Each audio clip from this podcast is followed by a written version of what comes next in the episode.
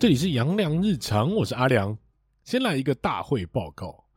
之前因为打电动打过头，导致存档不足，临时休更了一周，但却因为我的确诊，看看能不能把这个部分给补回来了，就临时赚到了一个礼拜的休假。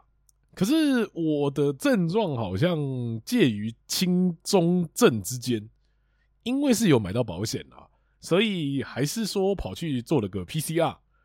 结果得知我的 CT 值只有十四，我有一个护理师的朋友直接吓死说：“你这个数值算是低的，蛮可怕的。”我自己也上网看了一下，发现这个数字好像已经算是中重症的数值了。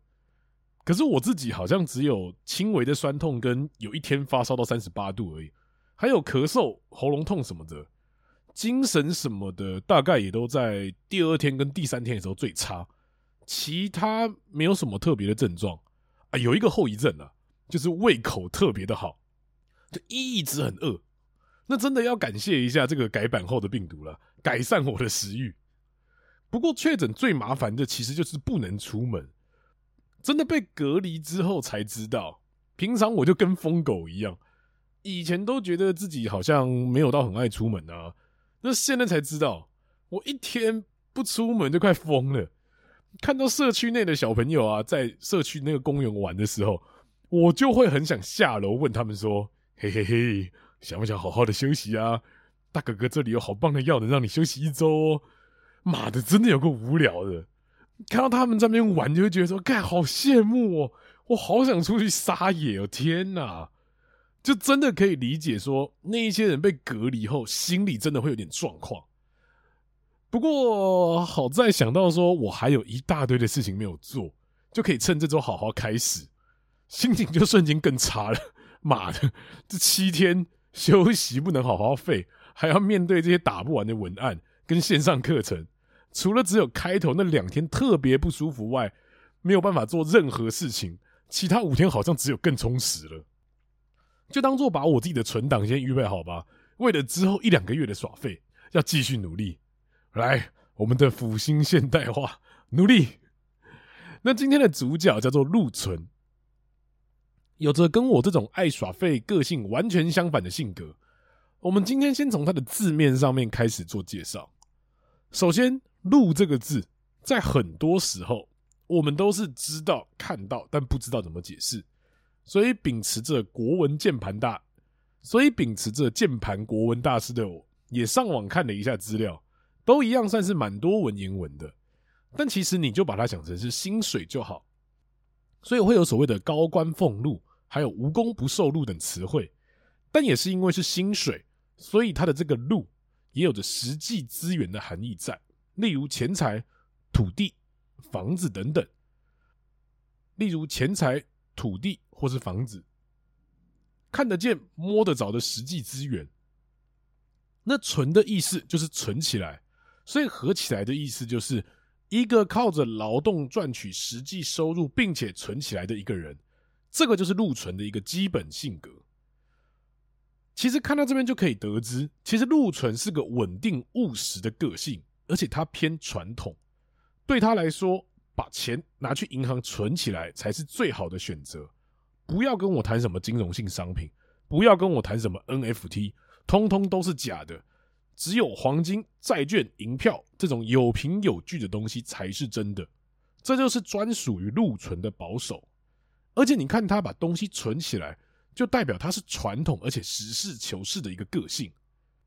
而禄存，你也可以把它想成它是一个小金库的一个感觉。那这样刚刚提到的黄金啊、那些债券等等的放在里面，你也不会觉得奇怪。好东西。或者叫做有价值的东西，就应该放进金库里面。再回到禄存的古文：北斗第三星，真人之宿，主人贵爵，长人寿姬，是为富贵之星，主贵，主富，主孤。北斗第三星，真人之宿，真人之宿的意思就是禄存是个不能说谎的星象，只能讲真话。你要他讲假话哦，不会说要他的命那么严重了，可是你就会觉得他怎么今天怪怪的，这也代表着禄存其实是个实事求是的一个人。主人贵绝，贵绝可以分开来讲，也可以一起讲。贵可以想成贵气，有资源；绝你可以想成有地位、格局高，所以可以加官进爵。而合在一起的贵绝，你就可以想成是有大格局的贵人，会被赏识。但这也是因为禄存实事求是的性格，让他被看见，得以被赏识。长人寿基，这个寿基就是寿命长。禄存其实也是偏传统而且养生的一颗星，是为富贵之星。这个富贵就是字面上来的，有钱有资源。但这些有钱有资源呢，都是禄存自己努力而来的。主贵、主富、主孤，主贵跟主富这个不用多做解释。而禄存的孤是来自于他想要一个人做事，他觉得一个人做事比较舒服，所以导致他在做事的时候啊，不太喜欢跟别人沟通，让他容易跟人产生距离感，有一些孤立的状况产生。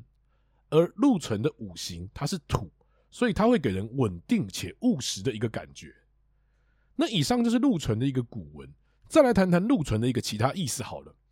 其实禄存，你看古文啊，什么有富。有贵，但其实他有一个很重要的过程，叫做白手起家。他的富贵都是用他的一生去累积起来的，所以看他的古文好像很好，有钱有权贵相助，拜托，那些都是人家辛苦的过程呢。而且禄存有一个排盘的规则，禄存在哪，左边跟右边一定有羊驼，这个羊驼就是后面会介绍的凶星，擎羊跟陀螺。前面有提到说，禄存它就很像是一个金库。既然都说是金库了，那旁边就一定要有人保护。这个保护，这个保全呢，就是羊驼。到时候会从凶星的古文里面提到，这里先不多做解释。所以当禄存白手起家的时候，他会遭到羊驼的打压。其实这样讲这个东西有一点抽象。如果说我用现实的生活来看，如果你的命宫是禄存。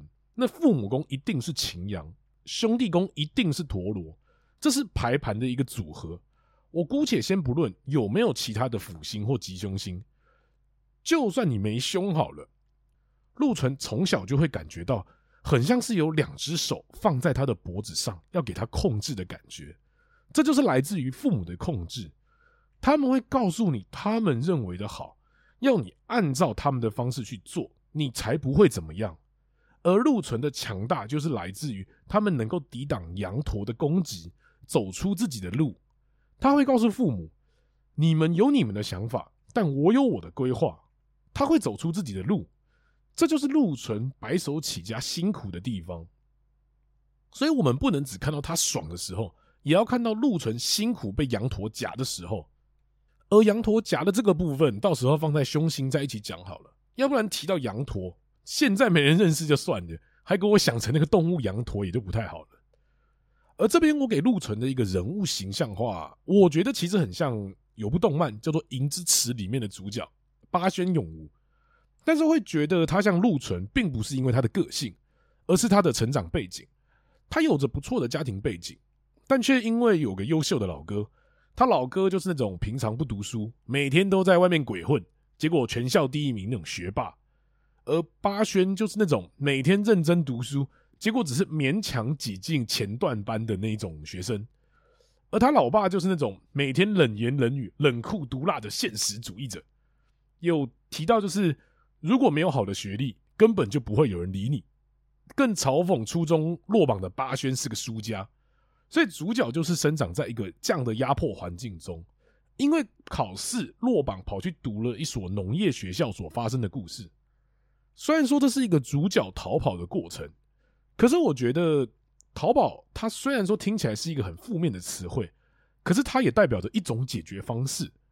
如果你跑了，事情没有解决，那只代表你可能跑得还不够远。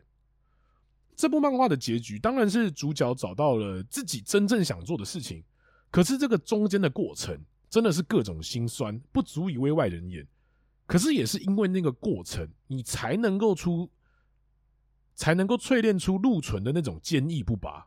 还是那句老话，如果有需要的，都可以去看这部动漫《钢之炼金术师》的作者荒川弘画的，牛仪出品，必属佳品。这部漫画看下去，你会跟着主角一起去成长，而成长是需要扛住压力的。这些都会是鹿纯最好的养分。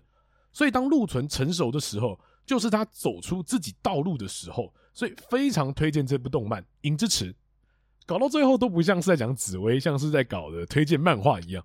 不过，一定是好漫画，有共鸣才会推荐给各位。那我今天的分享就先到这边，我是阿良，大家拜拜。